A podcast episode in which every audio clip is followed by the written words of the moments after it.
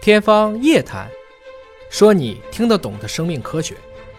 欢迎您关注今天的《天方夜谭》，我是向飞，为您请到的是华大基因的 CEO 尹烨老师。尹老师好，向飞同学好，本节目在喜马拉雅独家播出。今天来关注一下，如果想提前预知阿尔茨海默症，就是老年痴呆症啊，最新的研究突破是血液检测可能就可以提前的预知了。因为现在没有什么提前预知的方式，基本上就是发病了。就知道了，对吧？开始不记事儿了呀，啊，或者帕金森那种开始手抖了呀。而这个是通过血液检测，那么这是发表在了《神经学杂志》上的一项专门的研究，通过血检可能能够提前几年的时间检测出阿尔茨海默症，并且这个准确率啊高达百分之九十四，那这就非常高的准确率了。请尹老师帮我们分析和解读一下这篇文章。嗯，天方夜谭经常会被夹带私货啊，小伟同学每隔一段时间就必然找到跟阿尔兹海默相关的一个内容。而我且希望早点找到这个治愈的方法。哎，对，这篇还是从我们的学习强国平台转出来的啊。学习强国其实确实是一个比较不错的学习平台。嗯，我们都知道，以前要知道阿尔兹海默病诊断，必须通过影像，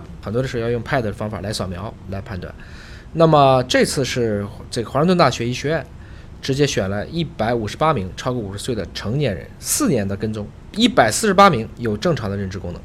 研究人员通过，它是用质谱技术啊，嗯精确测量样本血液当中的淀粉样蛋白，就你说的那个淀粉糊，嗯。贝塔四十二和贝塔四零这两个的数量。就淀粉糊还有不同种类的。哎，根据它的不同的分子量和结构，分别对志愿者进行血液检测和 PET 扫描，将每个血样和 PET 的检测结果以淀粉样蛋白阳性或阴性来作为一个分组。最后发现，高达百分之八十八的参与者血液测试结果和 PET 是一致的。哦哎，起码就是说我通过 PET CT 检测和嗯通过血液检测，这个结果百分之八十八是一致。是一致的。这个时候呢，我要再加一些辅助的要素，比如说我们的年龄、性别，这些都是阿尔兹海默的有一些危险的因素纳入分析。性别还有关系？有的男女之间还是不一样的。哦，同时呢，他们也发现了，还把另外一个因子啊，我们知道这个载脂蛋白的 APOE4，就是 E 你自己最担心的那个基因，嗯我们是 E E4E4，如果是纯合的话，嗯那这个是高危嘛。嗯结合到这个结果测试，就可以把检测结果的准确率达到你刚才提及的百分之九十四。所以它检测的呢有基因层面的，哎是否携带这个阿尔茨海默的这种基因？对有蛋白层面的，哎，看你血液当中有没有这种淀粉样的蛋白对，的两种。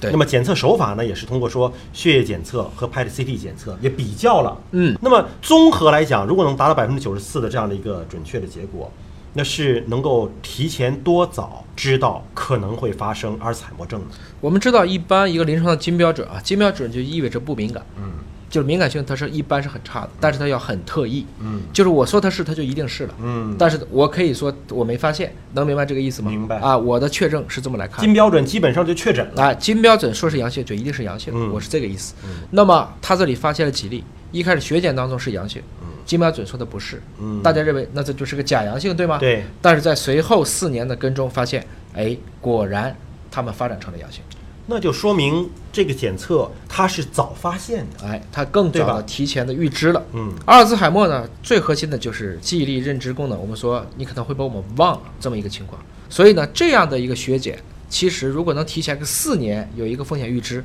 我觉得也是一件好事儿。嗯至少呢，一旦等到他发病到周晚期的时候，他想做的很多事儿他已经做不了了。虽然现在还不能根治啊，这个文章呢是华盛顿大学医学院的研究人员，但是呢有采访到陕西人民医院神经三科的主任医师李锐，嗯啊，那么这个李锐呢就讲了一个什么话呢？说这个贝塔淀粉样蛋白对在大脑当中的积累，对是阿尔茨海默病发病的一个主要原因。对我们当时对吧说过嘛，甚至怀疑它是一种病毒嘛，嗯在里面不断的积累，阻止了神经细胞的正常运行。而且就是说，你大脑的这个神经被破坏之后就很难修复了对。所以目前的药物有一些啊，虽然能够缓解这个阿尔茨海默症的症状，对只是缓解症状对，但是没有根治的。没错，起码到现在为止吧，还没有发现根治的药物。对，这也就是说，一旦阿尔茨海默发病了之后，你想救没有什么办法。但是如果早发现了之后，能预防吗？现在就是越来越多的方法都在研究一些光伏嗯照啊，包括我们现在有的 GV 九七幺也陆陆续续开始准备上市，可能会延缓。另外，我说它有一个好处是在于，毕竟你用 PET 去扫描这是做不到的，嗯但是抽一管血如果就能提前预知的话，对，即使你高风险，你现在还没有麻烦，下回你要做什 么？我打麻将啊，